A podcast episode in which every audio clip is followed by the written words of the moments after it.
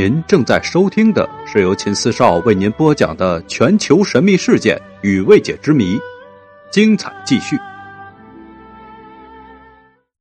这个故事呢，跟大家要聊的就是一九零一年潜水员海底发现的计算机之谜。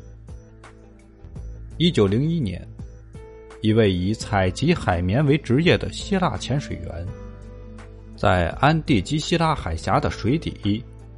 发现了一个巨大的黑影，他游过去一看，不由大吃一惊。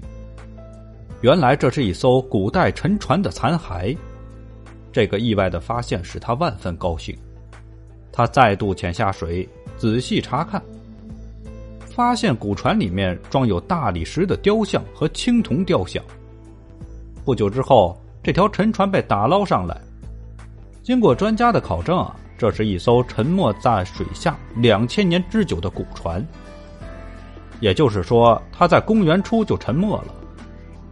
船上珍贵的古老艺术珍品，马上就要得到救援和保护。然而呢，奇迹很快就发生了，而它的价值远远超出了所有的雕像。那是在工作人员分析清理船上的物品时发现的。在没有用的杂物中有一团沾满锈痕的东西。经过认真的处理，人们发现那里有青铜板，还有一块被机械加工的铜圆圈残段，上面刻有精密的刻度和奇怪的文字。专家们马上意识到这个圆圈非同一般。古代船上怎么会有这样的东西？经过两人认真的拆解。清洗之后，专家们更加的惊叹不已了。摆在他们面前的那许多的细节部分，清洗后显出的原型，竟然是一台真正的机器。这台机器是由活动指针、复杂的刻度盘、旋转的齿轮和刻着文字的金属板组成的。经复制发现，它有二十多个小型齿轮。一种卷动传动装置和一只冠状齿轮，在一侧是一根指轴，指轴一转动，刻度盘便可以各种不同的速度随之转动。指针被青铜活度板保护起来，上面有长长的铭文供人阅读。美国学者普莱斯用 X 光检查了这台机器装置，认为它是一台计算机。用它可以计算太阳、月亮和其他一些行星的运行。据检测啊，它的制造年代是在公元前八十二年，这不能不令世人感到惊奇。要知道，计算机是在一千六百四十二年才由帕斯卡尔发明的，而当时他制造的计算机准确度很差。虽然人们公认为希腊人是古代最有智慧的民族。但这台古代计算机的出现，还是令人感到不可理解。还有，这个机械装置全部是由金属制成的，使用了精密的齿轮传动装置。而且人们知道，金属齿轮传动是在文艺复兴时代才使用的。这涉及到它的制作时必备的车、钳、锡、刨等机械的加工工具。这些工具在古希腊都是根本不存在的，于是人们不得不面临这样一个问题：这台安地基希拉机器到底是谁制造的？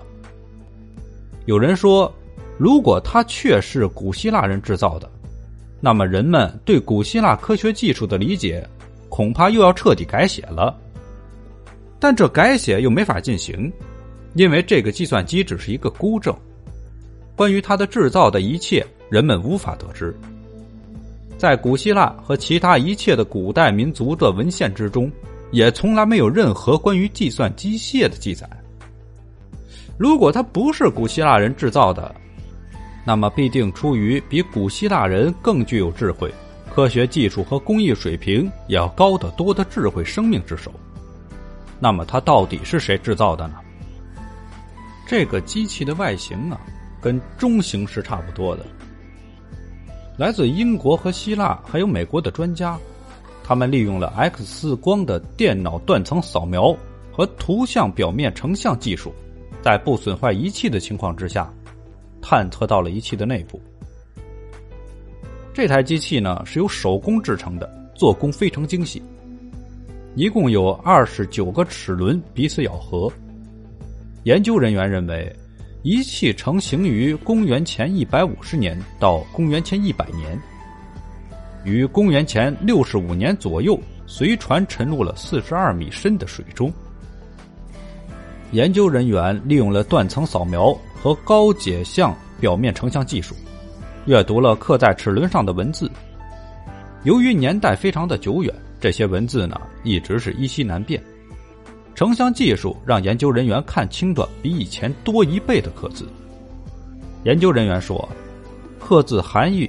与太阳和月球的运动有关，其中的一组齿轮还记录了月球的不规则运动方式。由于月球的运动轨道为椭圆形，月球在不同的位置行进的速度不同。研究小组负责天文学家的迈克尔 ·G· 埃德蒙说：“这个问题在于千年后还困扰着伟大的物理学家艾萨克·牛顿。”研究人员认为啊，仪器原有三十七个齿轮，前后中面各一个，可以安装在长三十一点五厘米、宽十九厘米、厚十余厘米的木箱上。仪器呢是一个可运算的日历，按照一年三百六十五天计算。设计巧妙的是，它每四年还包括一个闰年。这种多种周期，这个机器呢。不仅是天文的日历，它还计算着诸多的天文周期。这是一个美国耶鲁大学的历史学家德雷克·德索拉·普里斯，在二十世纪七十年代开始对这个安提凯西拉仪器进行了早期的研究。他认为啊，仪器原有三十一个齿轮，把阳历和历时十九年的末冬周结合在一起。末冬周包括二百三十五个朔望月，经过一个末冬周后，月相开始重现于阳历的同一个日子。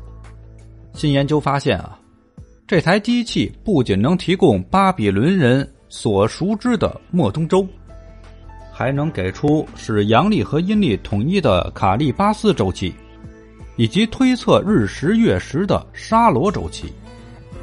由于日食月食啊，被古人认为是一种预兆，研究人员推测，计算沙罗周期可能是与举行宗教活动有关。